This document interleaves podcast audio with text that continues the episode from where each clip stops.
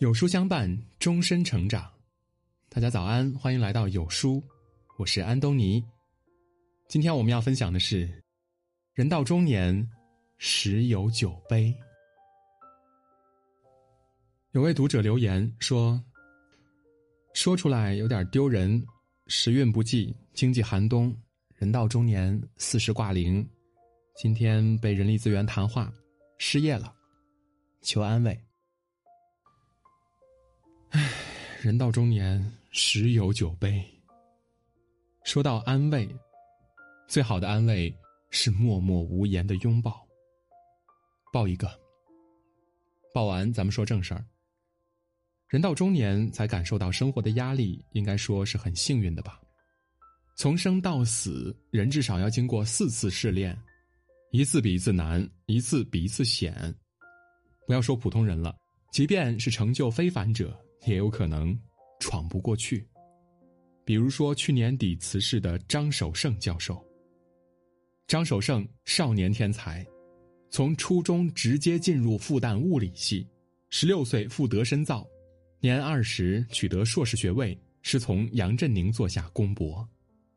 三十二岁成为斯坦福大学历史上最年轻的物理系终身教授。他发现量子自旋霍尔效应，被誉为世界重要的。科学突破，绝代风华，雄姿英发。上天的灵秀尽皆钟情于他。夺得欧洲物理奖，夺得巴克利奖，夺得狄拉克奖、尤里奖、富兰克林奖，举凡物理界大奖尽入囊中。还差一个诺贝尔奖，不过呢是迟早的事儿。除了天资、勤奋、成就，他还有过人的颜值、艺术表演天赋。年少多金，拥有自己的投资公司。普通人苦求不得的，于他而言唾手可得。宛如在云端，我们于尘埃之下仰望。如此优秀，如此卓异，如此非凡，铺满鲜花的未来，但他还是放弃了。辞世之年。五十五岁，起现的目光后是无尽的酸楚。成人不自在，自在不成人。每个人哪怕是天才教授，都要走过四道关。第一道关，活着。早年余华有一部小说，名字就叫做《活着》，主人公是一个地主少爷，败家有术，骰子轻摇，输光返贫。可以说是对物欲无感，甚至无任何要求的人。可就这样一个人，却活得极尽艰辛，历尽苦难，只为最低微的目的——活着。走不出这个低微状态的人，莫不是陷入到表象的虚妄、认知固化、丧失活力、喜怒哀乐被人操纵，失去认知自由。思想家托克维尔说。这些人的知识结构、文化水平、政治判断力和价值选择停留在少年时期，不管他活多久，也不管世界上发生了多少变化，他永远不肯改变，把自己活成了僵尸。人生第二关，体面的活着。作家李敖曾经形容过闯这道关的人：喜欢你喜欢的，打败你不喜欢的，活过你讨厌的。不甘屈辱生存，不懈努力，或是求助于财富，或是成就于知识，穿透表象的虚妄，直击现实功利。他们也是我们通常所说的中产，住高档公寓，抢学区房，陪孩子做作业。他们的焦虑有目共睹，只因所处的状态极不稳定，随便的风吹草动都有可能把他们打回原形。他们是衣冠楚楚。匆匆走过长街时，却突然大放悲声的人。他们的体面，只是做给别人看的，仍被环境所左右，如一片木叶随风摇摆，任意西东。作家冯骥才说：“风可以吹起一大张白纸，却无法吹走一只蝴蝶，因为生命的力量就在于不顺从。”中产屈服于世俗太久了，顺从使他们丧失活力、迷失方向，陷入焦虑。只有回到初心，闯关夺旗，才能获得真正的自由。人生第三关，活得明白。天才学者张守胜在他生前演讲中劝导年轻人不要被知识的洪水所淹没。他问学生：“如果世界末日，你最多只能带走一个信封，请问你要带什么，才能在劫难之后将人类整个文明复原呢？”提出这个问题，是因为现代人被知识洪水所淹没。学一辈子也掌握不了现在知识的皮毛，而且学到的全都是废知识、死知识，无用武之地。张教授说：“大道至简，学再多知识也不会让你弄明白社会人生，你还是需要智慧。智慧是与你所学到的知识中汲取出最精华思想的能力。只有掌握这种能力，才能把繁复的人生简单化。”想清楚，活明白。但获得认知智慧，恰是人生至暗时刻。前面还有一道最险的难关。人生第四关，想明白之后，仍然快乐的活着。有句话说：“人生最勇敢的事儿，莫过于看透了这个世界，却仍然爱着它。”但凡说出这句话，就知道话事人并没有看透，只是看绝。看透不是泯灭内心的活力，丧失生之趣味，而是目光久远，不仅看到了坎坷的来路，更看到了美好而遥远的未来。看透不是陷入虚妄，念叨这些什么万物皆空、一切没有意义之类的沾言妄语，而是明心见性。慧境乐成。当我们真正看透这个世界，就会以出世之心入世，以入世之情出世，而不是偏执的看绝。就会意识到生命的灵性是多么鲜活，活在当下，感受风声，品味生命的动感与激情，又是多么的幸运。人生四道险关，活着，体面的活着，明白的活着。明白之后，战胜虚妄，快乐的活着。每闯一道关，都要经历一次蜕皮的过程，可以说千难万险，动魄惊心。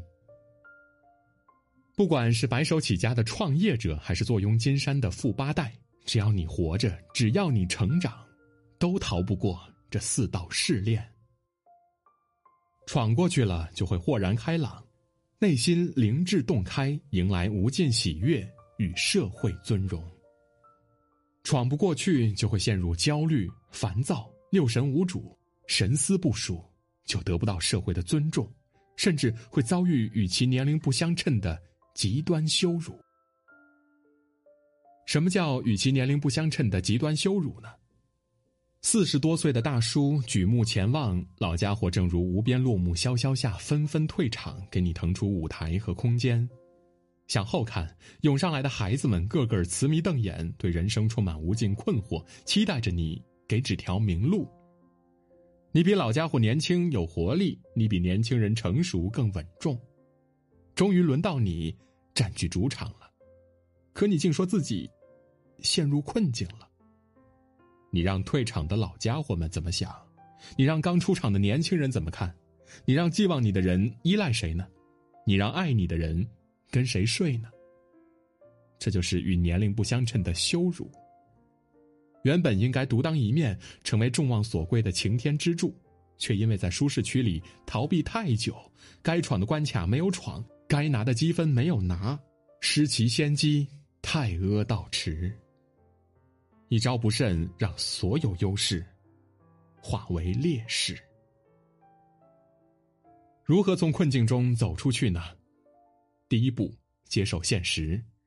现实就是为了逃避责任，习惯自欺欺人，以为冬天没有狼，以为门外都是羊，以为天天可开房，以为进门就上床，就是颓靡到家，只想混吃等死，平生只恨不够老，只想退休不想跑，只怪地球转得慢，死得太迟，落埋怨，就是承认躲不过去了，非得闯关求存。第二步，克制情绪反应。凡事成于能力，败于脾气。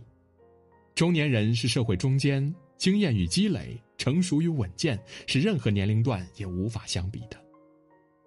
年轻人闹情绪，那是因为他们两手空空，又没社会经验，真的好难。人到中年，理应学会操控别人的情绪，学会控盘，而不是再拿自己当无助的弱者。第三步，研判趋势、机会与自己的方向。人到中年，应该具备大道至简的能力了，易于从繁乱的表象中一眼看透本质，把这个本事亮出来，别藏着掖着了。时代已经变了，无论做什么。都必须要遵循实业虚成的道理，实为基，虚为业，以实合，以虚胜。这些道理年轻人可能听不懂，但是中年人是应该传授这些道理并亲身实践的时候了。第四步，学会用事，并懂得如何造势。产业发展向来是从需求之巅向欲望之谷疾驰而下，借助势能带来产业发展的。经济遇冷，那是因为需求之巅被铲平。所有行业都是人性产业，都是运用经验和智慧打开通往人性需求的通道的。中年人饱经沧桑，历经坎坷，个个都是人性大师。要资源有资源，要能力有能力，要经验有经验，要人脉有人脉。只要你想做，放眼天下，何人能阻？第五步，让自己成为太阳。无需凭借谁的光，孤丝不成线，单木不成林。打通你的社交圈子，试着与有野心的人为伍。空有无穷潜力却沉寂多年，那是因为你没有将自身置于满足他人需要，而且为同伴推动的环境中。如鱼离水，如虎离山，遭遇挫折的中年都是落了单的狂暴巨兽。唯有回到荒原长空，才会成为那颗最闪亮的星。你的责任就是你的方向，你的经历就是你的资本，你的勇气就是你的命运。小孩跌倒，如果身边没有大人，就会自己爬起来；如果大人在侧，小孩就会哭到撕心裂肺。有人呵护你时，痛楚更加强烈；没人关心你，才知道自己多么坚强。处境越艰，反而越容易走出去。背水一战，断了念想，你才不得不考虑人生闯关。让一切迟早来的，都来到吧；让暴风雨来得更猛烈些吧。无论是苦是难是伤是悲，最穷无非讨饭，不死总会出头。经济遇冷，怕什么？我们出来这个世界，全身何曾有寸缕啊！行业凋零算什么呢？我们年轻时又何曾看到今日之路呢？最难的时刻都过来了，最无望的日子都化为了杯酒笑谈。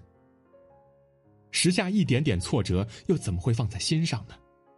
之所以忧虑，只是担心自己的壮欲被人耻笑罢了。可我们又不是第一次遭人耻笑，从小到大，我们走过的每一步都积满了冷嘲和热讽。这些不过是我们生命中的浮光掠影。把心收回来，放在眼前，放在当下，做所该做，为所当为。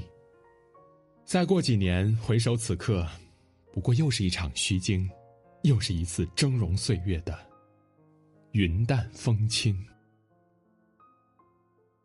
好啦，今天的文章就跟大家分享到这里。如果您喜欢今天的文章，记得在文末点亮再看，跟我们留言互动。另外，长按扫描文末的二维码，在有书公众号菜单免费领取五十二本好书，每天有主播读给您听，或者下载有书 APP，海量必读好书免费畅听，还会空降大咖免费直播，更多精品内容等您随心挑选。明天同一时间，我们不见不散。